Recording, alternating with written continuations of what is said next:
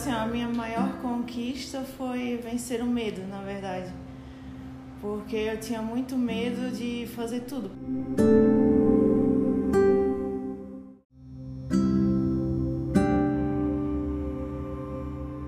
Eu comecei a me gost... assim, gostar de mim mesma, né? Me conhecer.